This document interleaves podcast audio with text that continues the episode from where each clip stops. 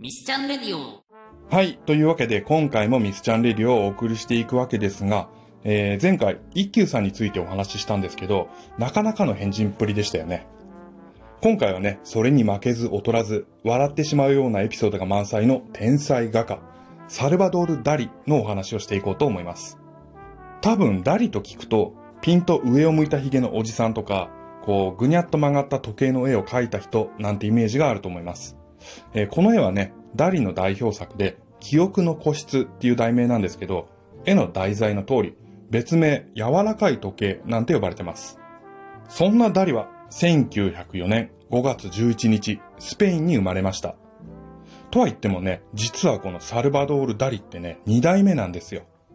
本当は、今日紹介のダリの前に、全く同名のサルバドール・ダリという兄がいたんですね。しかし、兄の方のダリは、2歳になる前に肺炎で亡くなってしまいます。そして両親は次に生まれた子供にも同じサルバドールという名前を付けたんですね。まあそんな両親はダリに愛情を注いだわけなんですけども、これはね、兄のサルバドールとして愛したと言われています。そのため少年であったダリには大きな影響を与えたんですね。こうしたことが影響したかしないか、まあおそらく影響したんでしょうけど、ダリは天才画家でありながら、その気候っぷりもすごいことになってきます。ということで、そろそろダリの変人ぶりを紹介していきましょう。まああの、バカと天才は紙一重なんて言いますけど、その言葉がぴったりのダリの代表的なエピソードといえばこれ。潜水服窒息未遂事件。まあ、すごい名前の事件ですよね。これはね、1936年にロンドンで開催されたシュールレアリスム展でのことです。ここでの公演にね、なんとダリは潜水服を身につけて登場したんです。さらに手にはビリヤードの球を持って2匹の犬を連れているという、まあ本当にこう何がしたいのか全く意味がわからない状態。まあ一説には潜水服は心の中に深く潜るっていうことを表現していたらしいんですけども、まあこのね、犬と球に関しては本当に全く意味がわかりません。まあね、そんな格好で現れたダリなんですけども、その姿のまま公演を開始します。でもね、潜水服を被っているわけですから、当然、公演を聞いている人には何を喋っているかもよく聞き取れないんですよ。そしてね、しばらくすると、ダリが突然手足をこうバタバタバタバタし始めたんです。こう手足をバタバタしているダリの姿を見た人は、話に興奮しているのかと思って大受けして笑っていたんですけども、どうやらその様子がおかしいんです。よく見るとね、ダリの顔がものすごく苦しそうなんですよ。そうなるとね、会場の人は当然、あれマジじゃねってなりますよね。実はこの手足バタバタさせてたのはね、潜水服ボルトで固定してたんですけども、空気供給がうまくいかなくなっちゃったために、息が苦しくなって窒息寸前だったんです。これにね、会場は騒然となって、まあ、ダリが持ってきたあのビリヤードの球なんかを使ってヘルメットを外そうとしても、これがなかなか外れません。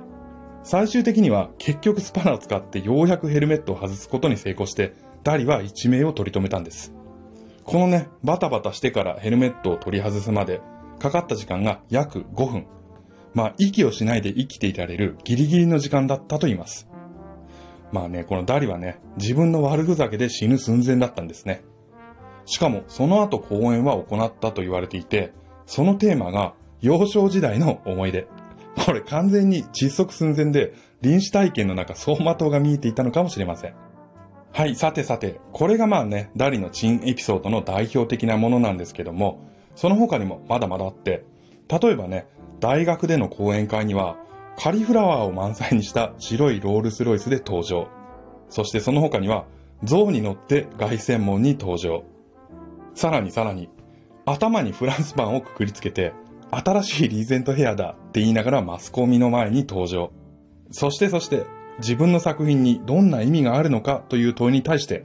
私にもわからないと返したっていう話などなど、まあこうね、滑らない話ばりのエピソードが満載なんです。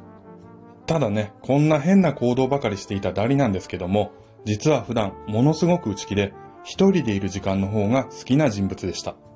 こういった気候のね、すべてはね、天才を実証していたダリによる計算されたものだったのかもしれません。それを裏付けるかのようにね、こんな言葉も残しています。天才を演じていれば天才になれる。この言葉を聞くと、自分を信じて行動すればそれが実現する。まあ、つまり、引き寄せの法則を体現していたようにも思えますよね。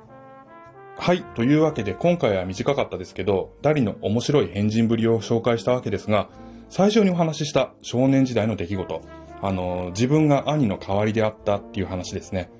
これに関係したね、闇の部分とも言えるエピソードもあるんです。まあこの話についてはまたいずれお話ししていくことにしましょう。あとね、もし誰に興味を持ったら、ぜひぜひ自分でも調べてみてください。それでは今回はこの辺で、また次回お会いしましょう。